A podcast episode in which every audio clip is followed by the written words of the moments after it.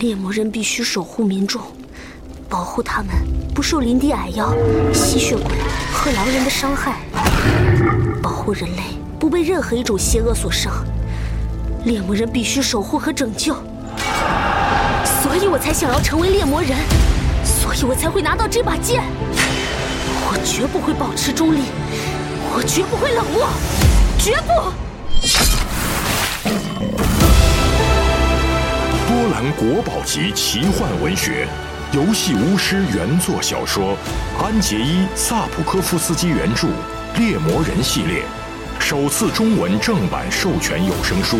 现已在积禾网及积禾 App 独家上市。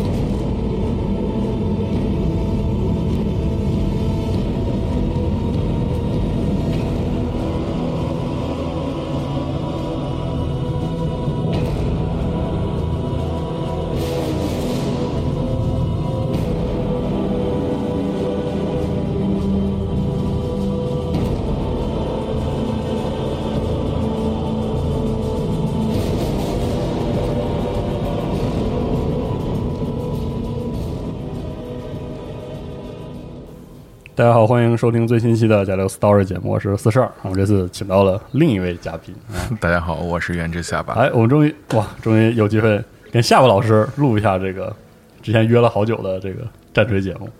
然后，因为大家可能也知道，下巴老师对这个国内的这个战锤的各种资料译制啊、引进还有说书啊，做出非常多贡献，而且对这个 整个战锤的各种设定和玩法都。比较研究，过誉了，过誉，严重过誉。没有啊，这个这没有。我们这期请夏巴老师来做一个啊，活百科全书式的人物吧。我们就正好找个机会聊一聊以前可能还没有那么方便或者没来得及聊到的一些内容。嗯，好，这一期的这一期我主要讲述的内容是太空死灵，也就是 NEC 排骨 Necron，它就是刚刚更新的旧版新种族，啊，同时也是在玩家中人气非常高的。嗯，怎么说呢？一个异形种族，对外人气最高的杀人机器人种族。是的，嗯，因为我对这个族印象还挺深的，就是我印象中，我的经验中，在我对战锤完全零理解的时候，我接触电子游戏第一个高度识别的种族就是这个这个族，因为它很好的会给比如说不了解的人一个印象，就是它既有一点奇幻的设定，因为它是骷髅嘛，就感觉好像有点奇幻设定，但是它拿着的武器又有这个科幻感。确实，就特别容易抓住这个整个美学的那个那个点。确实，我的情况跟四十二非常类似。我也是在《战争黎明一：黑暗十字军》里面第一次看见排骨这个种族，当时的感觉就是非常惊艳，就是非常惊艳。因为那个片头 CG 就是星际战士，就是血压被排骨伏击，被排骨整死了。是的。后来进游戏之后，当时我对战锤没有什么了解，我就直接选择了这个看起来非常邪恶的，呃。闪绿色闪电斜光外机器外形骷髅，然后试了一下，发现确实非常刺激。它的，它当时当时的排骨就和《战争黎明一》的所有其他种族的资源采集方式完全不同，同时也透这种，嗯，非常奇特的玩法吧。他的小兵可以复活，他的他的那个冠军不是他的那个指挥官 HQ 领主也是一开始埋在地里边，后来复活拉起来的。他的资源采集，嗯，他只有一种资源，他然后他可他。他占领监听哨，他是别人是产资源，他是加速，诸如此类。他整体风格就和其他种族很不一样，当时就非常吸引我。那具体了解到排骨的背景，则是那之后的事情。嗯，所以我们这期的话，因为毕竟排骨这个啊，排骨就太空死灵这个种族啊，也算是很有人气、是源远流长的一个四零 K 中的种族，所以我们可能就先从这个种族的背景故事如何被创作、如何演进开始聊一聊这个族。太空死灵这个种族，它和很多四零 K 阵营一样，在漫长的历史中经过了一系列的变迁和演化。有人会说这是吃书，但是我个人觉得这更多的是背景设定的迭代。它最早出现在一九九零年的 Space Crusade 里边。Space Crusade 是当时推出了一个桌游包，在当时还非常年轻的战锤四零 K 里边，第一次出现了多种族混战的这么一个局面。在当时那个包里面呢，是，嗯，我没记错的话，是在一个太空飞船里战斗啊。它比真正的就我们熟悉的那个现代的终结者打鸡贼太空飞船要晚一年。第一版太空飞船在一九八零年，不好意思，八九年发售，而 Space Crusade 太空远征则是九零年。在这个版本里面，当时就这么几个阵营：星际战士、兽人、混沌星际战士、基因窃取者和混沌机器人 （Chaos Android）。哦，Chaos Android 这个东西长得就非常像后来的太空四零五式，它其实就是第一版太空四零五式那个大致造型，就非常终结者，拿着奇怪的刺刀长枪，然后头脑门上全部刻着混沌八角星或者是 K 印。哦，在当时的这个东西，嗯，这些邪恶机器人啊，在当时就完全是混沌阵营的下属子势力。哦，直到后来，呃，很多年之后，他才终于被正式的希腊境的怎么说呢？大的背景成为一个独立种族。后来就在二零零二年的时候，他成为了呃正式的成为了太空司令这个种族。哦，在那个二零零二年才出现。是二零零二年是三版自定 K 第三版，呃，这就是国内玩家非常熟悉的脑排骨，也正是刚才说到的《战争黎明一》里边的排骨的背景设定。在这个里边，它除了保留了嗯大致上保留了金属骷髅之外，它完全摒弃了混沌机器人的那个设定。当然，在那之前啊，就是说，在这本 Codex 之前，也在白矮人杂志上就出过一些正式的太空死灵种族规则。不过那那个时候，它仍然是军队大部分模型是金属，保持了那个老样子。二零零二年的更新呢，则基本上把它进行了一次翻新，就把大量的金属模型替换掉了。比方说，最经典款的拿着一根高斯绿棍子的太空四零武士，就在那个时候定型的，那个定型就一直吃到二零二零年，就到今年，整整十八年。到了今年之后，才再次被更新模型。在二零零二年三版 NEC 中，它嗯可以说是奠定了这个种族的基础设定。呃，比方说他们的过去、他们的现在、他们的未来，他们他们是如何在天堂之战的时候从巨王者转换成金属骷髅人的，又是如何那个坚持到六千万年之后的现在的，他们在第四十一个天是怎么苏苏醒的之类的故事。呃，刚才已经讲过，太空死灵在漫长的历史中经过了很多次背景迭代，很多设定就在后来就被迭代掉了，其中只有少数保留到了现在。那我在这儿就不太过多的去讲那些已经被迭代的设定，更多的就讲那些保留到未来的东西。那么，首先，太空死灵这个种族。在他们成为机器人之前，他们曾经是一个叫做巨王者的活人种族、嗯、，Necrontyr，好，就和就和他们后来的 Necron 名字非常类似啊。Necrontyr 这巨王者，他们来自他们的母星是一个被描述为是 poison 的 sun，就是一个有毒的太阳。就据说那个太阳放射出非常奇怪的辐射，永久性的改变了这个种族的基因结构。就总之就使得他们像被诅咒一样非常短命。他们嗯。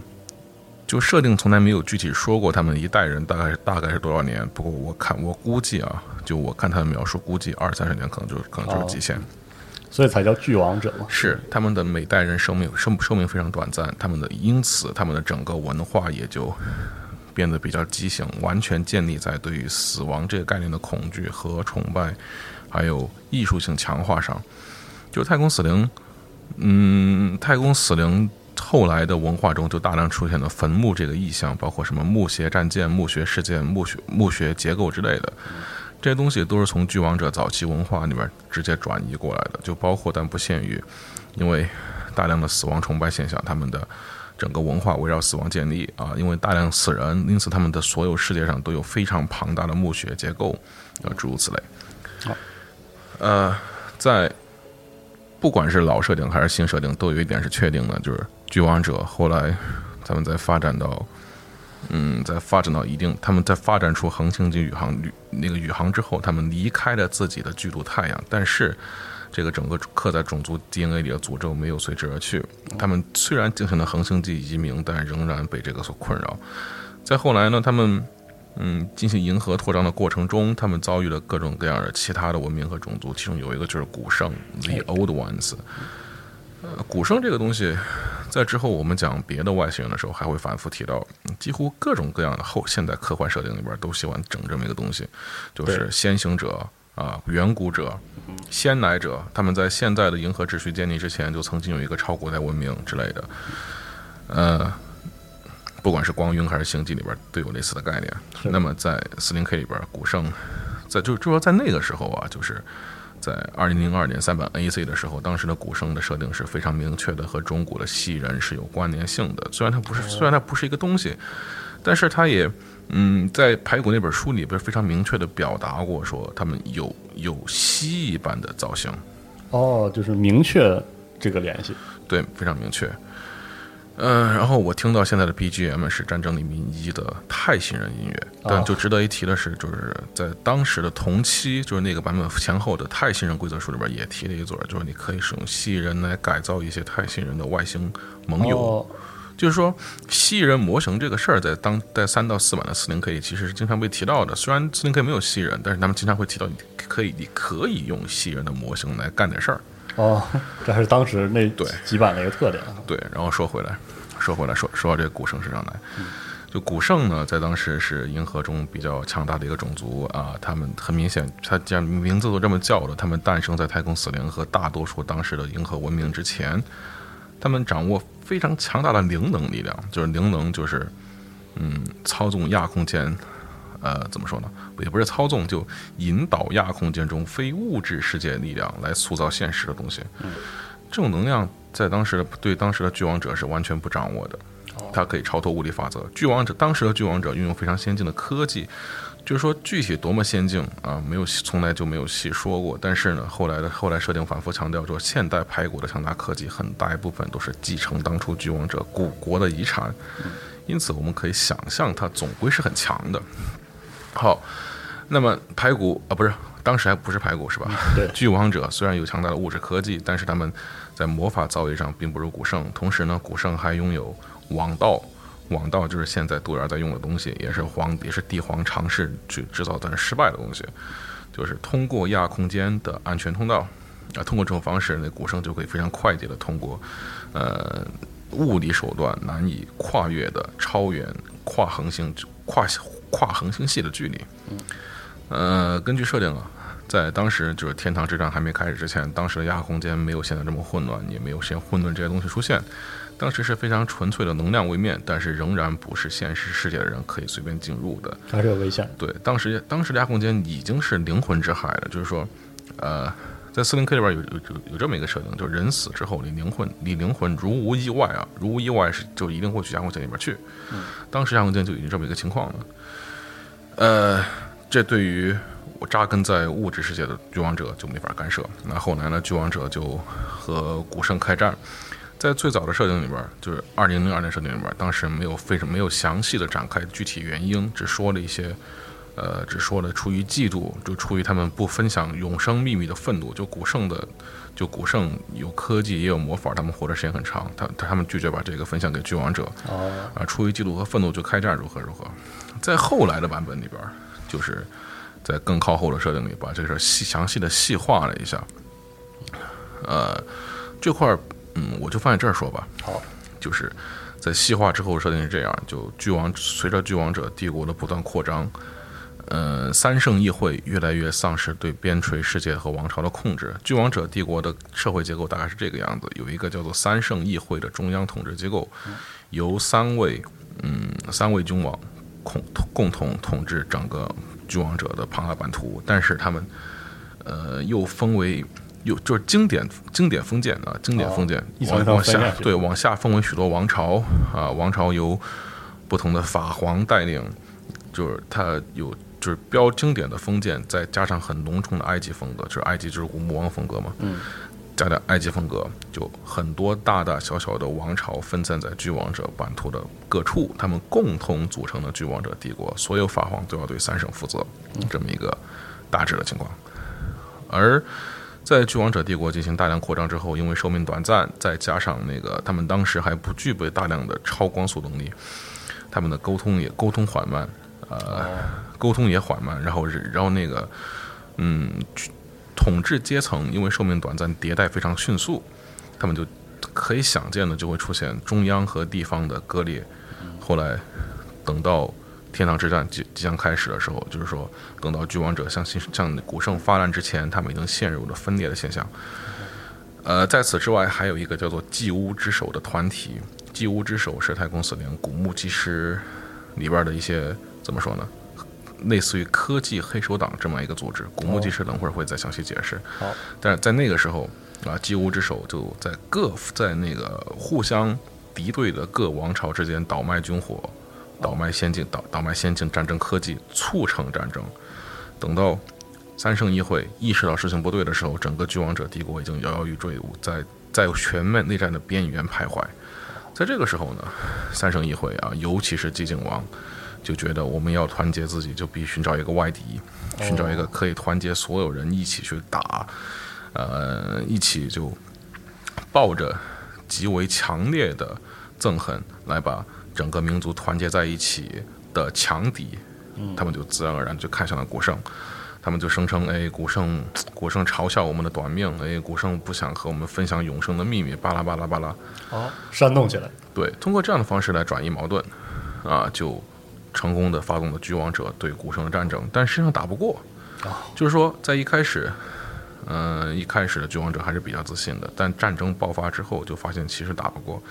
最大的问题在于古圣的灵活的使用王道和灵能，灵能就是魔法，在这刚才已经讲过。网道呢，他们通过网道技术，能够把当时的超光速能力其实并不强，几乎不太具备的巨王者打得头破血流。古圣拥有非常迅速的跨恒星系投送兵力能力，同时可以不断的绕后骚扰他。此外，还有还有一系列强大的仆从种族，比如说宁族和和兽人的前身，到在在当时都是古圣的仆从种族，呃或者说盟友吧。那么在一段时间战斗之后啊，太空司令发现不是对手。根据新书的说法，太空司令好几个世代，好几个整整几个几个几代人都被彻底的抹去。那么在这个情况下，他们就突然就得到了星神的联系。星神就是啊，开坦星神，星神在就是嗯，和古圣同样甚至更为古老的另外一种能量生命体。呃，可以简单的理解为是物质法则成精的这么一个东西。他们他们和现实宇宙绑定在一起，是一种没有实体的纯能量的，依靠恒星为食的强大生物。他们又被称为恒星吸血鬼。太空死灵最早是在发现恒星意外意外早夭的这个是的的的观测中发现它们存在。嗯，而后来他们就和欺诈者建立联系。欺诈者是星神中的一个的的一员，在星神之间被称作欺诈者，但是他的排骨把它称为信使 （messenger）。哦，排骨和他建立联络之后，啊，被看名字也知道欺诈者嘛，他们被欺诈者所迷惑，对，被欺诈了，被忽悠了。后来就欺诈者对他们许诺永生的力量、强大的科技，能够和古圣抗衡的非凡实力，他们就信以为真。在风在寂静王本人的手狠下，他们中中的那个叫谁来着？哦，对，启明者泽拉斯，就祭巫之手的一位领袖，就和星就和这个星神建立契约，就从他那儿得到知识，来来搞出一个生体转化科技。生体转化科技就是这个东西，把排骨从肉人儿变成了终结者机器人儿。嗯，他们简而言之啊，他们首先为星神打造了星神合金。Necrodemus 就一种非常先进的活体金属，他们为星神打造星神合金身体，让星神这种能量生物能通过终于有了躯体进入他们的现实世界。然后呢，又听从星神的技术技术建议，制造了生体转化系统，嗯、把排骨肉人儿运进去，转化成机器人。这个转化过程实际上是对排骨本人的，不好意思，对巨王者本人的消灭。在四零 K 里边儿，一个非常强调的概念是灵魂，就是每个生物都有灵魂，灵魂是和亚空间息息相关的，所有活物都有灵魂，但是死物没有。那么排骨在身体转化的过程中，他们就丧失了灵魂，也丧失了生命，他们整个人被身体转化熔炉吞没了。与此同时，灵魂和生命能量都被星神吃掉。那在哦他们所做的事儿就是把自己，把也不是也不是全部的啊，把大把大多数的高级排骨，上等人、人上人、贵族们、法皇、贵族、领主、技师那个级别往上的，大多数人上人得到了脑部记忆的精确复制。哦，他们从此就成为了程序，就成为了信息被腐，然后被转写到了机械脑核里面。他们就不，他们而而他们的肉体和灵魂就被消灭了。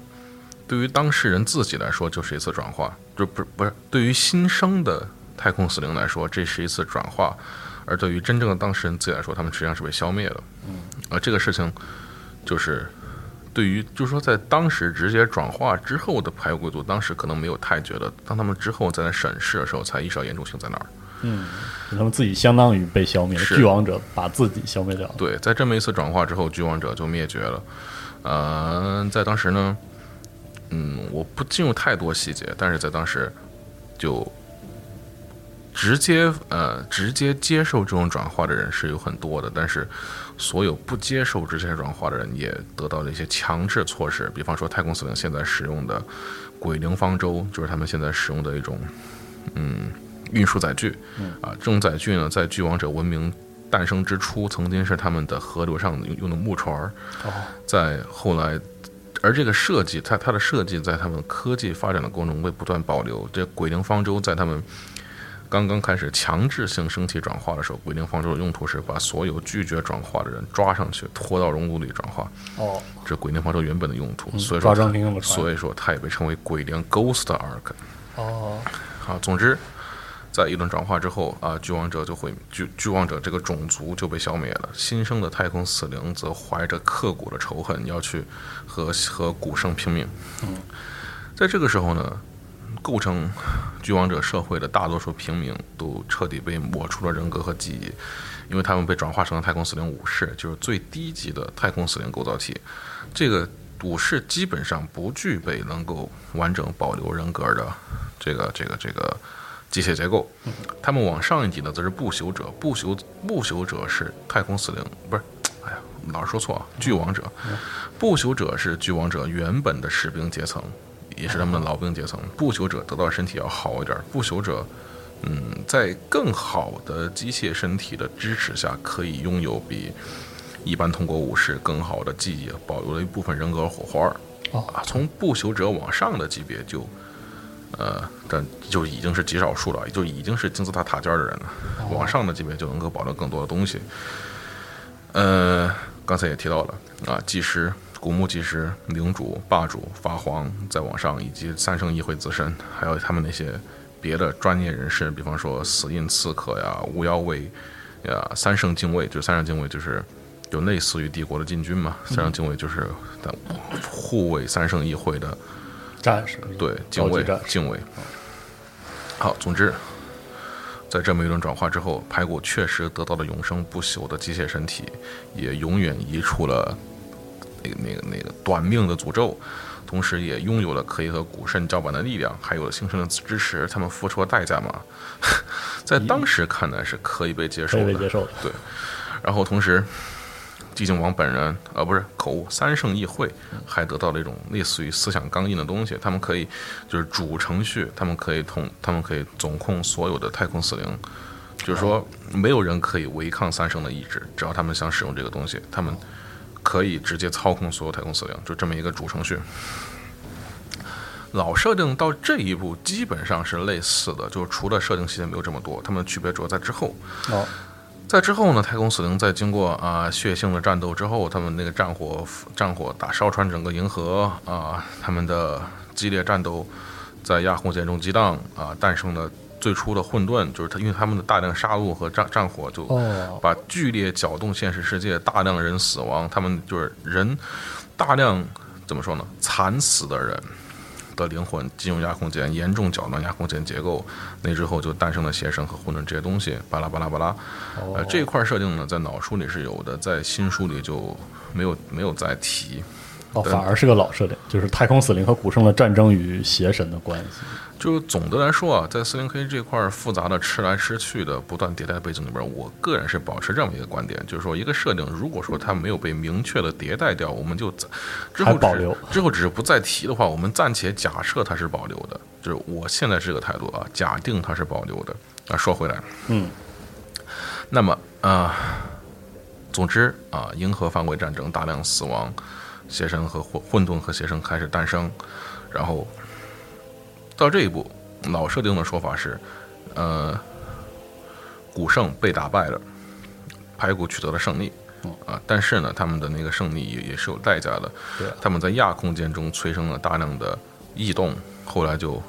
被奴役者攻击了。奴役者是诞生在亚空间中的一种亚空间实体，就是他们不是不是恶魔，也不是混沌，但是是亚空间中本来的生物。那叫 enslaver，就奴役者呢，在当时设定也是一种拥有极强的脑控能力、脑控的亚空间实体。脑控怪啊，对，它可以控制，它不仅可以控制活物，甚至可以控制死物。它的它以它以一种概念性的奴役来可可以控制所有现实世界的东西。呃，排骨并不是不能和它对抗，但是排骨意识到，就奴役呃排骨排骨意识到奴役者会毁灭银河的文明，与其和它斗，还不如就陷入休眠，就等到等到奴役者天灾过去，等到银河重新被各种生命覆盖，他们再回来再再回来，然后就于是就在星神的带领下陷入沉眠。呃，值得一提的是啊，刚才虽然说到三圣，但是三圣这个东西在最早的设定里也是没有提过的。三圣是在后来的第五版就新排骨里才出现的，大家在听的时候可以忽略这一点。好好，总之，刚才也说到啊，在这个时间点，在老书里边，星神仍然是占据绝对统治权的。排骨在星神的带领下陷入沉睡，后来又在星神的控制下开始，呃，在第四十一个千年苏醒。嗯，在当时的星神呢是星神依然是依依然是神，就是拥有超凡力量的呃物理法则化身，嗯，不能被消灭。他们力量非力力量无比无比强大，但同时他们在只能以星神化身的形形式来进入到这个世界，来进行桌面游戏，对，进入这个哦世界，就化身是本体的力量碎片嘛。哦，那早期设定没有三圣的话，其实那个时候的太空死灵是一种造型比较素的，就是那种没有个人意志的棋子式的种族。对，重点还是被星辰所控制。对，在早期设定里，刚才说的很多各种各样什么贵族啊、个人意识这些东西，其实非常淡化，也几乎不存在。刚才说到三圣、霸主、领主这些东西，但是在早期设定里是没有的。当时就在当时排骨的整个社会结构非常简单，他们到领主就没有了，Lord 到领主这一层，领主往上就没有东西，然后领主对星神负责，星神控制所有人，排骨就是星神奴隶，就排骨就是星神的机器人奴隶军队。但是刚才我不是提到这么多贵族这样的东西吗？他们就是新设定里的东西，在新设定里边啊，新设定也就是五版哪一年我忘了，二零二一不是二零一还是一二，就具体因为那个时候我记得我快要大学毕业，准备来北京那个时候，然后我感觉就是周围所有的社区都在聊这个事情确。实确实，就具体的年份我记不清了啊。但排骨在五版新书里就改了设定，这改了设定就是这个样子，就三圣，呃，尤其是寂静王啊，在天堂之战结束之后，就是星矢，就是那个古圣和他们的仆从种族被打败之后，呃，三圣就尤其是寂静王，我主要是这个 反复强调，尤其是寂静王，是因为那个，是因为这这这一段虽然一直在提三圣，但决定似乎总是他本人，都总是寂静王本人做出的，而不是其他人。啊，寂静王决定，呃，严格来说是在战争过程中就决定，他说星神骗了我们，星神把我们骗进这个身体，杀死了我们自己，现在的我们只是当时的复制品。这这此等奇耻大辱和大仇必须要报。我哦们是被骗的啊、呃因此他就在天堂之战结束的瞬间，率领排骨大军开始造反，就打向就就以挥刀向星神开始弑神，啊，这个这场战争发生在就在新设定里出现战争发生在天堂之战之后，就同样的打得昏天黑地，啊，据说排骨以十亿为单位的排骨啊被抹去，被彻底消灭，因为排骨是啊之后会说啊，就是排骨是有自我修复功能的，嗯，但是特别终结者。在在与星神的战斗中，大量排骨被直接磨掉。哦，嗯、排骨的各王朝损失惨重，但最终啊，在付出巨大的伤亡之后，星神依然被击败了。呃，星神是和物理星星星神是和物理法则牢牢捆绑的，基本上基本上啊不可能被消灭。然后就就后来就说，确实有一个是被消灭，等会儿再提，是不能被消灭的。因此，排骨只能把它们打成碎片儿，呃，变成 shard，变成碎片，然后再使用自己的超维魔方科技把它们束缚起来。呃，被打成碎片的星神会失去自己绝大部分力量和人格，变成一块儿，呃，简单说就是变成了宝可梦。哦，是吗？呃，太空司令可以使用超维秘方，不是超维魔方，哎，超维魔方以及别的别的那个什么各种各样的超维度压制的镇压科技，把星神束缚住，然后再使用在他们身上加装抑制器啊，在需要的时候就把宝可梦用出来，哦，就形成逼格就狂降。是啊，好，又说回来，总之啊，天堂之战就这么结束了，星辰也被星辰也被打爆了、打散了，变成了宝可梦。之后排骨就开始了沉睡，这一次沉睡就和以前的原因不一样了，但不因为奴役者这个东西就从这儿就消失了，之后设定就没有再在这个地方提过奴役者。奴役者仍然在之后的设定里反复出现，比方说死亡守望每一本规则书都要提奴役者，但是排骨这段它就消失了。哦，那至于他沉睡的原因，就成了一个谜。因为，嗯、g w 在现在非常不喜欢就跟你强调说确定的事实，他们会故意留白。这一块儿排骨陈述原因就不知道，因为排骨和豆芽儿各执一词，而哦作为人类来说，人类的视角，人类既听排骨说过，也听豆芽儿说过，哪个是真的，他们也不知道。就基里曼在自个儿小说里，基里曼也说，基里曼听豆芽儿讲了一遍天堂之战的故事，他他他他就很怀疑，他说觉得豆芽儿不是很可信，那或许以后得听听排骨怎么，不是得听听别的说法是怎么样的。哦，总之，豆芽宣称排骨是打不过打不过自己才躲起来，呃，排骨的说法则是。排骨则没有，排骨则没有提到打不过这个部分。总之啊、结论来说，排骨决定沉眠，在不是口寂静王决定让他们沉眠。在这个时候，三圣议会的另外两个人已经在和新神的战斗中死去了。哦寂静王成为了唯一的三圣，末代寂静王兼唯一三圣。他下令让排骨陷入永远沉眠，也也不是也不是永远啊，沉眠到遥远的未来，就等到他们的敌人那些会使用魔法的敌人。他们被时间，他他们被时间抹去之后，排骨再醒来，重新光复银河，这么一个设计。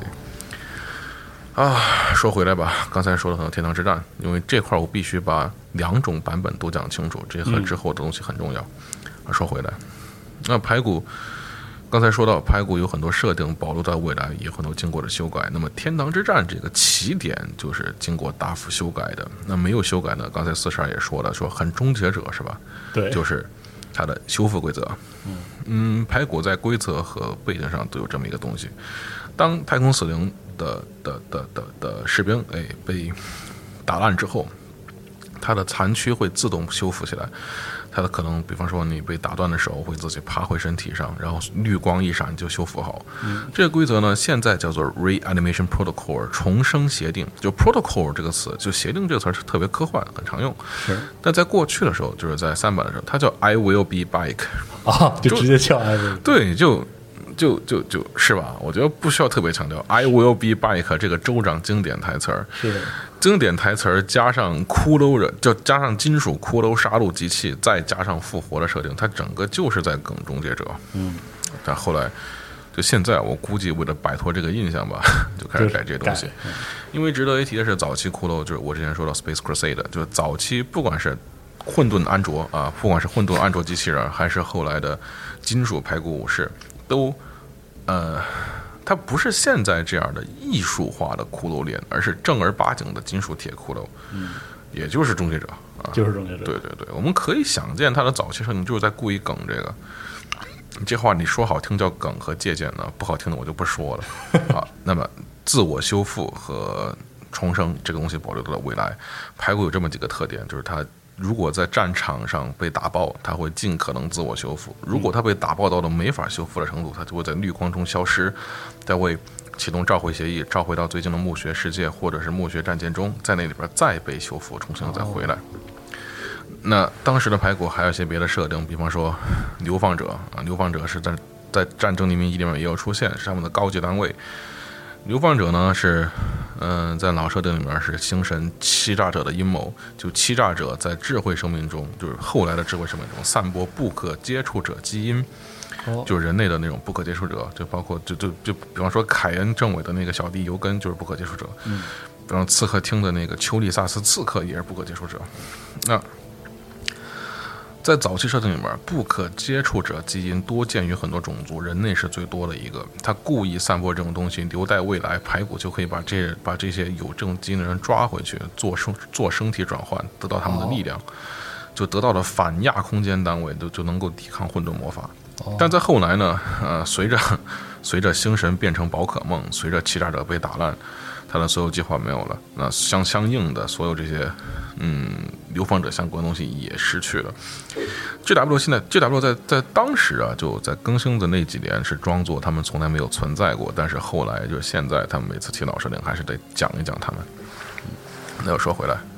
刚才还说到呃终结者是吧？那排骨其实并的梗远远不止这个，它在当时充斥着大量的八十年代那种黄金科幻邪恶外星人的梗，比方说什么把人打成打人打成打碎，打成骷髅的绿色闪电，这个在、哦是的。在当年的火星人大电影里面，各种各种各样的火星人 B p 也非常常见。那还有就是他们，就是就是现代啊，就就在五版的时候，它更新的那个那个夜联，就是夜联是他们的运输机，运输机他们会发射一道光线把，把那个。嗯，一道一道射线把排骨单位从他们的隐藏维度中传送到现实来，那个光线叫 invasion beam，入侵光线。这个词儿，这个词儿熟悉老店的会知道，invasion beam 也是一个邪恶外星人常用词儿。那在此之外，他们在最新的更新里面出现了一种叫三圣，不是不是三圣，统御石碑的东西，就是一个可以传送的建筑物。他们使用 abductor beam，abductor 绑架就就劫夺绑架。其实这个 这个词儿也是当年流行的太空飞太空飞碟、太空人飞碟绑架奶牛。对那道那道那道光，就就是那个光，绑架光绑架光线，嗯，就是它充斥了这样的梗是啊。说回来吧，嗯刚刚说到星神，我们顺便再提一下别的星神话题。二零零六年的时候，曾经有过一次全球战役，就和后来的什么那个西格玛时代生命之城啊，什么四零 K 的那个五百世界战斗、无无影战争啊之类的一样啊，还有二零零三年恐恐惧之眼战役都类似，就是说全球玩家你们自个儿打打的时候上报记录，呃，在在关店儿在代理商那儿上报记录，然后他们总部根据你的战战役记录来写剧情。当时就有这么一个东西，叫美杜莎五号战役。在那个时候呢，呃，我先这么说啊，这个东西其实就很类似后来的《战争黎明一》和一的那个全的的那个全球政府这种感觉，就几个势力各自有自己的目标，互相打。当时呢，这个东西值得一提的原因是，这是 NEC 第一次出现他们可以建造反亚空间设施的能力。这个东西哦也就是保留到现在的黑石反市场设定。当时在美杜莎五号这个星球，按照设定是即将被亚空间风暴吞没，然后各族人民都有自己的目的，比方说那个渔渔民。在这泰星人泰星人在这儿的目的是监测观察哨，他们有他们知道有大大规模亚空间活动，但他们不太清楚细节，他们就在监测这这些信号来尝试研究这个东西。那混沌呢是有一个巫师，他要在黑剧团的一个巫师，他要在这儿杀人，仪式性的屠杀当地人来生魔。豆芽儿是来阻止混沌的，呃，帝国军方是来撤走当地人的。排骨的目的跟他们都不一样，排骨是要在这儿造一个超级呃虚无立场房间碑，就虚无场 （Luo Zone）。Luo 这个词儿在四零 K 里边是传统的禁魔场的意思。哦，禁魔嘛，就是在在虚无空间里边所有的法术效果、亚空间意象都会失效。那么排骨当时就要造一个超巨型的禁魔房间碑来压制风暴。不过呢，哎，就和所有这种战役一样，只要有帝国参与，就会帝国胜利。哦，最终帝国胜利了啊！帝国撤走大多数人，呃，混沌混沌的那个混沌完成了战略目的，但是混沌那个巫师在生魔前被豆芽打死了。哦，呃，渔民拿到了很多数据，但是他们自己搞不懂，啊、诸如此类的东西。那排骨是失败的一方，他们那个房间被没有建起来，在整个星球被亚空间风暴吞没的时候，当时当时的 NEC 领主，啊，刚才我说过，在在那个年代，排骨的最高领袖就是到领主主这个级别，再往上就是星神了，就没有更高的法皇。当时那个统管这儿领主，他叫风暴先驱。呃，欺诈者本人的一个化身在本地压阵，就就就就只是只是战役。那欺诈者非常愤怒，就就就就觉得觉得这个人没有完成工作，就把风暴先驱这哥们儿就丢在这个世界上等死，也不是等死，就丢在这儿。囚禁起来，对，囚禁起来，他传送走了所有其他排骨部队，就让他在这儿等着。就他在这个世界被亚空间风暴包裹住的时候，他会在这儿一直被囚禁在这儿。啊，欺诈者放狠话说，等等风暴结束之后，再来对你进行真正的惩罚。哦，好这个事儿呢，两点嘛，第一就是二零零到二零零六的时候，星神依然是排骨的实际统治者。第二，排骨在那个时候就有这种设定，他们能够制造禁魔场。那同时呢，当时的 Codex 还提到排骨会把其他种族抓来进行身体转化。当时，比方说啊，我我记得很清楚，就有一段描述是这样：排骨打下了某个人类世界之后，有一段描述是身体转化工厂日夜叮叮作响。哦，就把当地的人转化成排骨武士，这个事在后来也没有再提过啊。顺带一提啊，在《战争黎明一：灵魂风暴》里边，你如果玩玩那个，如果你玩排骨打败了血压总基地，就是星际战士，就然后就就会说，血压的那个年长 Boreal 那个年长就被抓去升级转化了，他以后就永远只会被囚禁在一个武士冰冷的躯壳里边之类的。这个设定后来就没有再提，因为在我没记错的话啊，七版。不是五版，是七版。七版的排骨书里就提到排骨人的数量非常夸张，哦，他们的数量以 billion 或者 trillion 而计，就十亿、万亿来计。哦，就是甚至有一句话啊，就好像有，我记不清了，可能说说，如果说错，大家不要怪我。好像是这么说的，说。嗯，如果太空死灵全部苏醒，他们的数量足以和人类相比，这是非常夸张的。因为你考虑到人类能，人类是平民，几乎是平民，而排骨排骨的最低级最低级的平民都是武士，是吧？就没法相比。但好在他们他们不会同时醒过来。嗯。总之啊，时间线往前走，到了五版哪一年我忘了，刚才咱们也说过，好像是一或者一二年吧。马特先生，啊，这是当时也很有名的设计师。对，马特先生，关于马特的事儿，我们之我之后会再专门那个在另外一个节目说。总之，马特 Matthew Ward 先生，呃，Matthew Warden，简称马特马特沃德，马特先生他写的他设计的排骨新书。马特这个人呢，他他虽然说他他一个他的爱好是改设定，但是他改设定的同时，他会留下一些非常非常精彩的小故事。我对他的评价还是很正面的。嗯。啊，当然具体负面评价我也完全理解，之后再说嘛。嗯，好，在马特的新设定里面，排骨就变了。刚才已经说到，排骨把星神打爆了、打烂了、打裂了，打成了宝可梦啊。但不止这一点，他们还，嗯。非常彻底的进行了太空古墓王的转换，从所有人都没有意识，只有就除除了领主之外，几乎所有人都没有意识，变成了从不朽者开始就有那么一丝人格残留，而越往上意识越多，增加大量新单位啊，以前排骨单单位很少，新新东西包括什么呢？呃，巫妖卫队、三圣禁卫、死印刺客啊，领主往上的法皇，那就当时法皇没有模型，就法皇是一个可以购买的升级，然后。古墓祭师，呃，各种载具，鬼灵方舟，末日炮船，夜连载连飞机，巴拉巴拉巴拉巴拉，复杂起来，呃，非常复杂。就是他们从一个非常呃平的那种，对，非常扁平的，没什么东西了，一下子就变成了很有深度的一个种族。但这事大家都很欢迎，呃，除了那些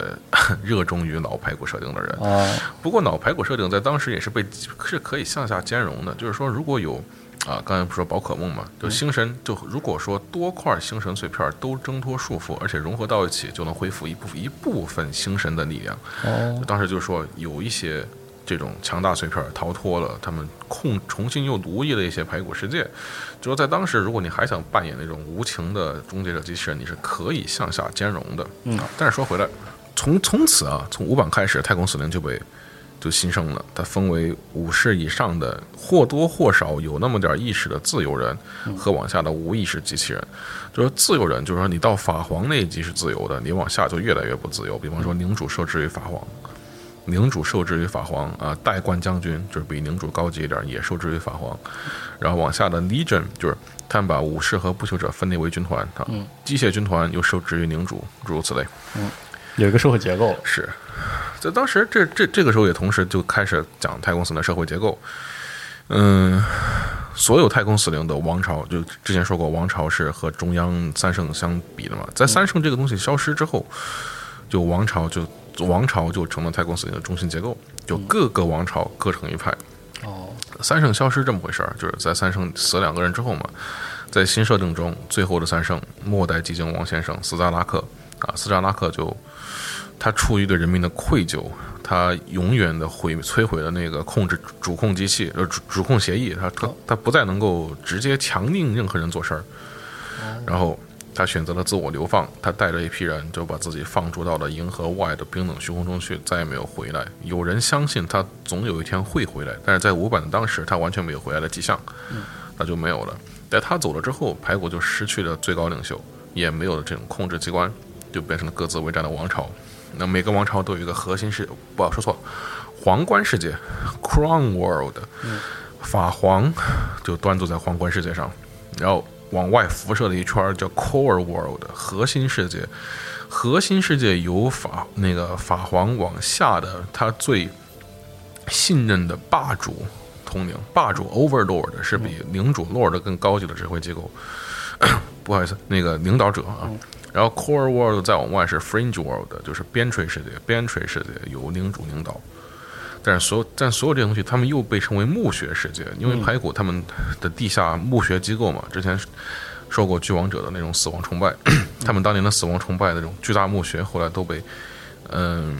因为他们毕竟这个转化是丧失了自己的所有生命，他们也也把这个视作为更高的文化意象，因此后来整个太空死灵的所有设计也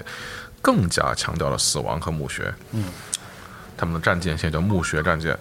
墓穴船，他们的那个世界叫墓穴结构世界，呃墓墓墓穴世界，他们的结构叫古墓结构，巴拉巴拉的，就就墓这个事儿，墓和死这两个词儿大量出现。嗯，这是太空死灵的主题。对，necron necron，你说 necron neck 本它本身就把死这个前缀放前缀放在名字里边了。嗯，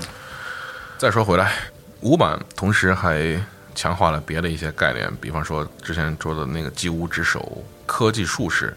啊，不是古墓技师，对，Cryptek 古墓技师也是在这个时代出现的。古墓技师，他他们是古墓技师是明工科技的总工程师，同时也是操控宇宙力量的科技炼金术士。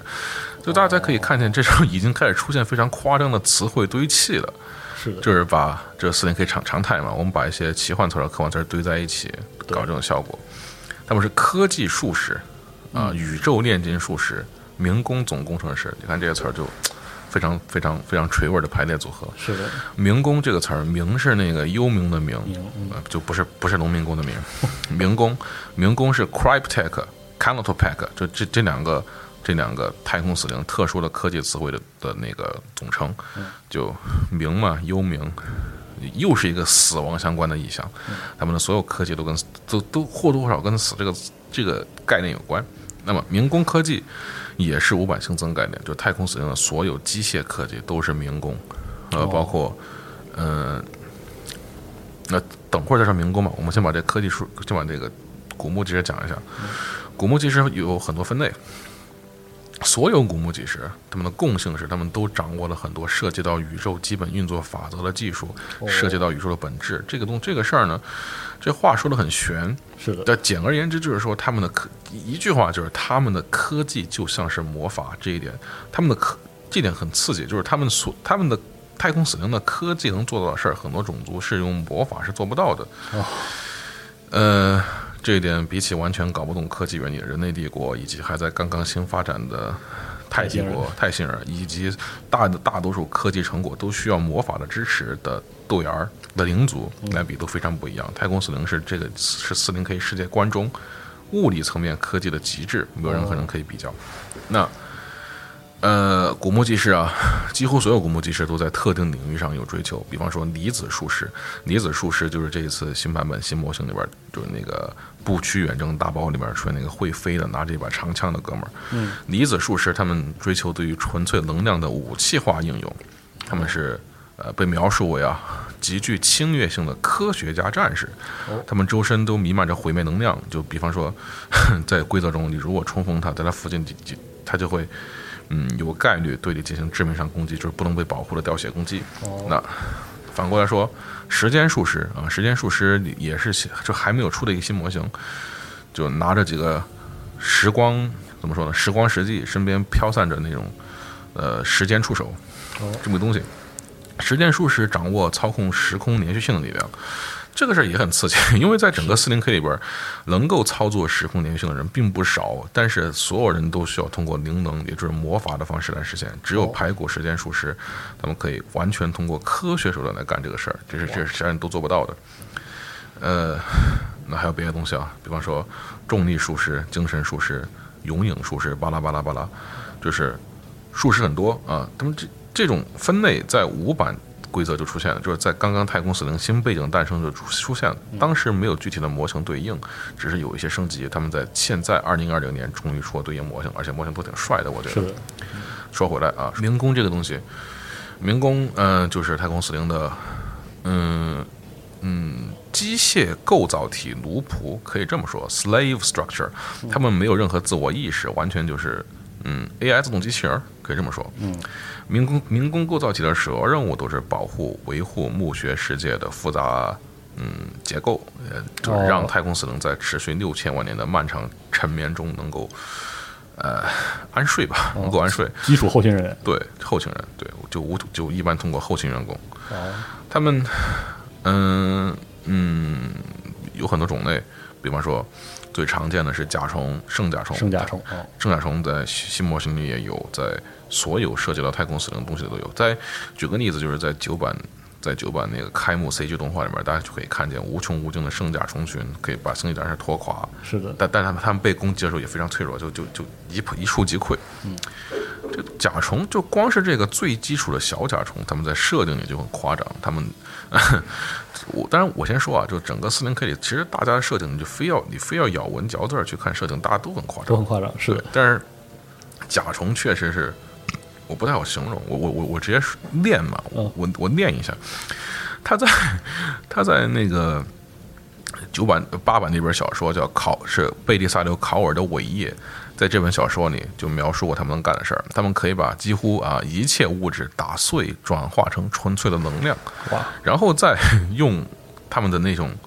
就不知道怎么讲，就他们的就就就就就甲虫，就就单个甲虫就能把纯粹的能量能量又塑造成物质，哇塞，就他们可以用这种匪夷所思的黑科技来造东西，造武器、造机械身体、造墓穴建筑结构都可以。哦呃，他们的基础指令就是，就如果没有别的指令，他们可以用用这种方式把任何东西转化成能量，然后复制成更多的圣甲虫。如果说没有指令，不加以控制，假以时日，他们几乎就可以可以把整个星球都变成甲虫，这么一个情况啊。所以这这里边有很多，你非要说整个星球的甲虫，那相关的问题就很多，包括什么重力啊，包括什么磁场什么。但是这这这儿我们就不太深入啊，不细 40K 想嗯因为四零 K 它就不是一个让你细想这个东西，它更多的是一个调调，一个 feeling。你你理解这一点，就理解他们是很黑的黑科技就可以了。是的，啊，但值就值得一提的是啊，就是在整，即便是按四零 K 的标准，这也是非常可怕的开挂了。而这个开挂就开在它最微不足道的小甲虫身上，就别的就可以想象。那别的东西啊，比方说。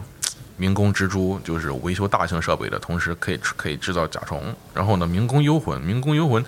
民工幽魂啊、幽魂这个东西在《战争黎明一》里边，大家是看过可以动的，在《战争黎明一》动画里也有。是。幽魂在早期就是强化的排骨，在后来又被重新设计过，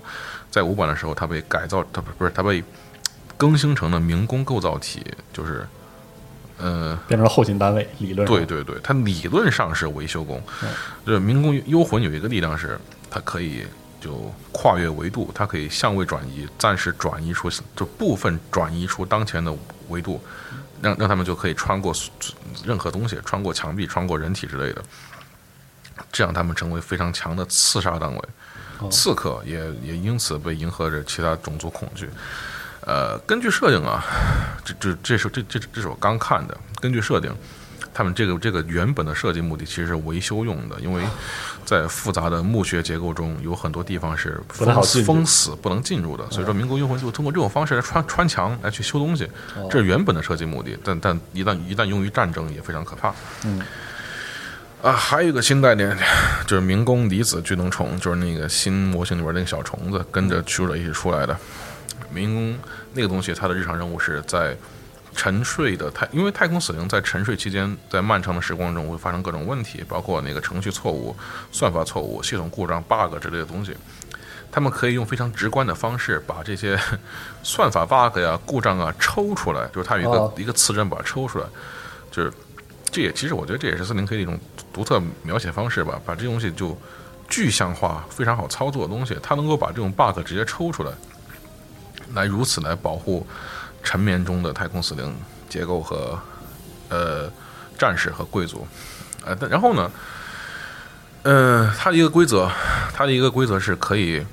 对对对对对对驱逐者教团的单位注入这些 bug 呃问故障，就就是这哦这他他那个规则叫注入疯狂，他把这些会导致太空死灵算法出 bug 的问题，他可以把它重新灌注回驱逐者身体里。驱逐者是太空死灵中的一个特殊派系，他们就有有点有点疯。哦驱逐者就执着于对一切活物的毁灭，哦他们就嗯，他们会主动的要求，他们会主动要求民工不是要求古墓技师把自己身体改造成奇形怪状的、更加能有杀戮效率的方的身体来去杀人。他们同时也会让这个民工这种巨龙虫，哎，把这些问题程序重新注入自己，来强化自己的杀戮力量。嗯，当然这过程中可能会导致意外，比方说在规则里表现为有六有六分之一的概率每强坏色就就就会死一个模型。哦，他们觉得这可以接受不稳定，非常不稳定。民工这个概念啊、就是完全诞生自五版，那之前没有提过。那之前虽然说有过蜘蛛和甲虫，但是没有对它们进行系统性的归类。那之后就 变成一个嗯分类，就是这个分类首先加入了，首先加入了幽魂。加入了那个操作他们的古墓技师，在九版又加入了刚才说的民工巨龙虫，以及更多的民工战争构造体。嗯，比方说，呃，被俗称为大小巨象的两种，两种，两种，我操，就就巨象，就这是象。巨象啊，两种巨象。这个巨象的设计 非常贴近那个当年那个著名小说《世界之战》，哦就是那个就是那个火星人打人的那个小说里边的电的的二十一世纪的电影版里边的那个火星人机器人长得哦，非常之像。对，也有人觉得他们长得像星际的巨像，这个也哦确实是这么回事儿。他们那个九版新出的民工毁灭行者，呃，不是末日行者，就是长得，我觉得啊，他的描述方式就特别类似于《星际二》里面塔达灵的那个巨像，就发射一长串一一一串一串离子火球啊，之类的。好，那除了民工这个，除了民工这个五版新增设定之外，他们还加了星神碎片儿啊。之前讲过，就星神被打碎成宝可梦的嘛。嗯。啊，但是，呃，他们具体情况又各自有区别。在这儿，我们嗯，本期节目就本期节目的安排是把五就一直讲到五版排骨新增东西结束为止，所以说我们现在再把星神的情况讲一讲。星神的情况在更早的过去，就二零零二年的版本里面没有说太多细节，只是报了一个菜名，然后借着重讲了其中的拥业者和欺诈者。呃，而这个菜名名单在每一版本的每个版本的规背景迭代中都会新增更多的呃人名进去。哦，很多时候星神直接就是没有，就只有一个名字，没有提细节。他们在现在倒是有一些增加，我就直接把截止到现在为止的设定讲进去吧。嗯，很多星神就只有名，就正儿八经的只有名字，只有名字我就不提了。啊我来说一些大家比较熟悉的啊，比方说拥业者，哎，呃，欺诈者、外侧者、燃烧者、包皮者，大大都是折折折折折，但确实他们都是以耳结尾的啊。是的，然后虚空龙，还有一个是无尽虫群，他们有一个嗯原本的名字，那个名字说实话大多数我我不会练，我就 直接说他们那个名字或者称号啊。拥业者，先说拥业吧。拥业现在很有名啊，嗯。游戏里出现。过拥业首先对拥业首先是在黑暗十字军里出现，就是在那个灵魂风暴里面，太空死灵添加了欺诈者，在那之前就只有拥业。嗯，呃，拥业，拥业啊，拥业，现在人气特别高，因为它规则强。哦，永野是最具代表性的星神形象，它嗯，怎么说呢？它现在的规则很强，而且基本上符合它的设定，就是它是不可阻挡、不可逃避的死神。哦，在战锤四零 K 的背景设定里有这么一个东西，就是说有所有文明，就是活到 M 四一的现代文明，他们的嗯文化概念中，对于死神这个形象是完全一致的。就就就就是我们人类现在这个死神，就一个袍子，就身披黑身披黑袍，拿着巨大镰刀，哦无可阻挡收割生命的死神形象。这个形象就是永夜。哦，他的说法是这样：在天堂之战前后，获得那个星神死灵合金身体的永业者，他们呃是所有星神和大太空死灵加起来中杀人最多的。他屠杀整个银河的所有文明和生灵，杀的太多，以至于他的形象被永远刻进了所有文明的集体意识中去。哦，因此，在一代又一代的文化传承中，所有人的死神形象都被固定成了这么一个东西。当然，这哦这块儿还是刚才那个话啊，就一听就你就一听啊，就是说你如果要呃仔细的去推敲它，其实不是很说得过去，但是是大家就听着开心就行。对开心就行，就是它是一个设定，就是你。理解这个设定想传达的意思就行了。它传达意思就是说，终结者是杀人最多的终极死神。好，到这步就行了，咱们不需要再继续进行详细的论断。就设定主要听了一个图一个爽，是吧？而且而且而且他把终结者的特性传达的非常清楚。就死亡。对他就是死神，他就是死亡，The Grim Reaper of Death。然后与此同时，他的规则我稍微提一句，永远者现在的规则是这样：他他首先他他稍微吹一吹啊，这个模型有九点血。但是啊有九点血，但是每回合你固每个游戏阶段中有他所写，每个阶段最多只能掉三点血，然后同时在每个回合又要自己回一点血，然后就是说很多种族，如如果你可以凝冷、可以近战、可以射击，三个阶段就有可能把他打死，但很多种族不。一般来说，只有一个或者两个阶段能够输出到它，这样就打不死它。嗯，他自己有四压特保，就是说它可以过滤掉一半的伤害。那同时，它的攻击呢是护，它的护攻击可以穿透，几乎啊几乎能打穿所有盔甲。同时，它的攻击不能被特殊保护，就是说什么能量什么能量盾呐、什么风暴盾呐、什么别的那个东西对它无效。然后同时，它的攻击还忽略所有嗯嗯不掉血的技能，就是说，比方说那个纳垢恶魔有一个规则是有三分之一概率不掉血，嗯，它可以忽视这个东西。比方说碎骨者就是就是那个就是是人的噬魂的碎骨者，对，有规则是每个回合固定不是每个阶段固定掉四血，就是锁血，固定掉四血，它也可以忽略锁血，就是说。雍叶砍雍叶是秒杀，哦，他他忽视锁血，但是一般一般不会出现这种情况，就是他的攻击不能被保护，不能锁，然后也不能被锁血，他自己就锁血，就这么一个情况，就是如此不讲道理。碰谁谁死哦。你你想打他，几乎基本上你没法一回合把他打死，你你得拖，在你拖的越久，要不永远搞死越多的人。哦说回来，然后欺诈者，欺诈者这个事儿就比较搞笑，因为欺诈者在四 N K 传统认知里，他是和什么帝皇啊、毛哥呀、奸奇啊、笑神呐、之类的人齐名的大坏逼，哦就是那种躲在幕后的幕后黑手啊，阴谋家对阴谋家。结果呢？嗯，在脑设定里边儿，是欺诈者首先跟巨王者谈合作，也是欺诈者欺骗他们搞生体转化，也是欺诈者带领他们走向灭亡。嗯，在之后的漫长六千万年里，也是也是他不断的策划其他种族的崛起和衰落，嗯之类的。结果在新书里就啪，不好意思，你宝可梦，就是被打碎了很多玩家，包括我，就很难接受这个这个设定，就觉得你说你欺诈不至于吧？你说你你说你别的星神被打死了、打烂了、打爆了，我还能接受。雍液应该不至于，他应该有后手，应该有准备，应该，嗯，有可能这也是他大计划的一部分，是吧？对，结果呢，JW 可能是想到玩家会这么想，因此对生生给写死了。在之后的每一本书里面，只要提到欺诈者吉拉伯就会再强调一次，他真的是宝可梦，就就是说。真的被打死被被打爆了，被没有死，但是打爆了，打就是打的爆发四散的那个爆，嗯。就就是说，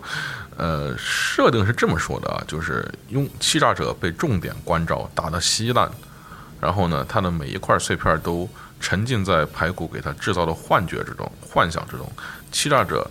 仍然以为自己。控制着排骨，以在幻象中觉得自己掌握着局势，其实他现在是个宝可梦。然后同时呢，他作为被奴役的碎片，他的那些制造幻觉和欺欺骗敌人能力，现在都被排骨所操控，在为排骨所用。哦，好他的在规则中，他的一个技能是大幻境，就是说在游戏开始前，你可以重新把伞调整，重新部署三个单位。在在这个技能很很有策略性，就是有时候你可以欺骗对手，部署他的军队，然后你再乾坤大挪移。嗯，可以可以说是很符合他的这个特性。然后外侧者，我们对于外侧者的了解，基本上就只有外侧者三个这个三个字 outsider。outsider 啊，他呃，他他就外侧没了，就就大家只知道他游离在银河之外，就是在早脑设定就就只有这么一段话，就是他不在、他不在这儿，就是不管他在不管他在哪儿，反正他在外侧，他不在现在这个地方。嗯，呃，因此一直都有说法，呃，就玩家很多玩家就认为来自银河外的泰伦虫族可能跟外侧者的有关有关系，可能是他整出来的，可能是他引过来的，反正就有关。这种说法一直就持续到了嗯五版，有很多人都觉得跟就就觉得是吧？你你给个说法是吧？对你，就当时因为当时四零 K 里涉及到跑到银河外的，其实也也只有外侧者而已。就说你你你既然都这么写，肯定是有关联的吧？结果后来发现不好意思，它也被打烂了。啊啊，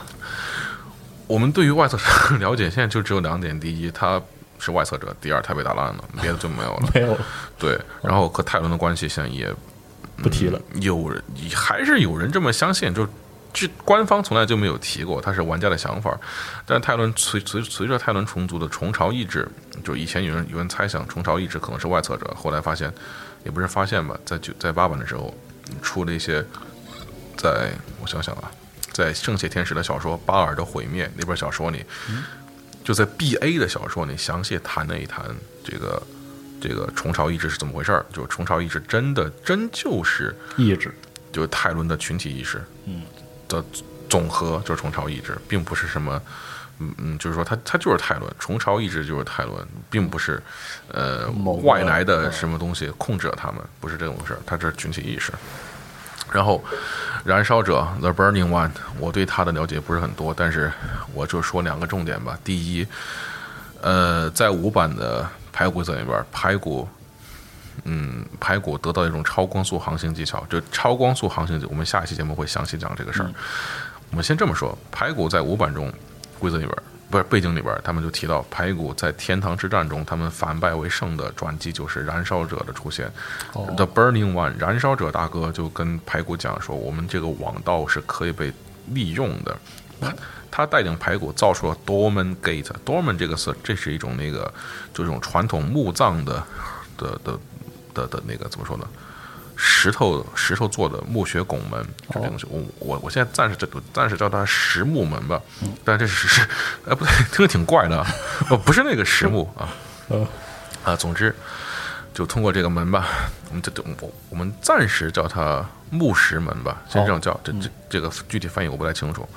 通过牧师门的排骨，就通过牧师门排骨可以强行接入网道。牧师门就是排骨版的网道大门，它是由活体岩石构成，呃，可以直接害进网道。就当时被玩家就戏称为偷网道。啊哦，就就就他干的。燃烧者率先发明这个技术，哦，不是传达了这个技术。哦呃，因为他对古圣非常愤怒，他以前跟古圣可能有过什么事儿吧，他非常想烧尽古圣的网道结构。那后来，啊、不管怎么说啊，虽然说他后后来被打爆了，也被打爆了，也被打爆爆发四散，爆发四散嘛，也被打成打成块儿了。但是他的这个技术就留下来了，就排骨自那以后就可以偷网道来用。哦，呃，同时，燃烧者也是那个至尊星神模型，虽然没有虽然没有它的规则，但那个模型表现的就是它。与此同时，呃，寂静王的统御王座背后挂的那个星神也是燃烧者的碎片儿。哦，因为这个设定这样的，就寂静王，寂静王他得有一个方式来随时随地接入一切的牧师们。哦那他只要把燃烧者绑在身上，他就可以这么干。他可以解锁所有牧师门，不需要任何人的许可。哦，然后再说回来，呃，包皮者啊，The Flayed One，就是这个包皮呃 Flayer Flayer，这个他叫 Flayer，就是排骨自己的包皮者，就是他前段时间那个烂梗嘛，就那个那个大哥哥那个烂梗 包皮者嘛，哦，他叫 Flayer，而排骨的包皮者就叫 The Flayed One。这个里边的具体翻译细节我这儿就不提了。总之不是一个词儿，但是是一个意思，几乎是一个意思。嗯，而包皮者是星神中他干了什么事儿我已经忘了。呃，看名字我猜啊，这这我猜这不一定对啊，我猜他可能是比较喜欢对于血肉生物进行折磨的吧，我我真的不这这会儿真的不清楚。嗯，关于他的设定主要来自《帝国装甲十二》，嗯，而不是 Codex，在就就是 F W Forge World 的规则书战役书，在那个书里面，他被他被表达为是唯一一个被彻底消灭的星神，就具体怎么做的不知道，但是只有他是真死了。哦，他被美纳克王朝消灭了。这是 NEC 的其中一个对王，朝美纳克王朝是橙色的。然后美纳克王朝把他搞搞死之后呢，他就永远诅咒了 NEC。他他的诅咒是这样，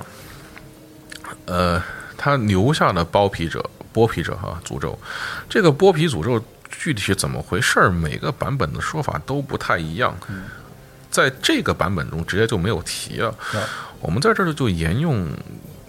七版说法啊，就是这样，大致是这么一个情况：就是被感染剥皮者诅咒的排骨，他会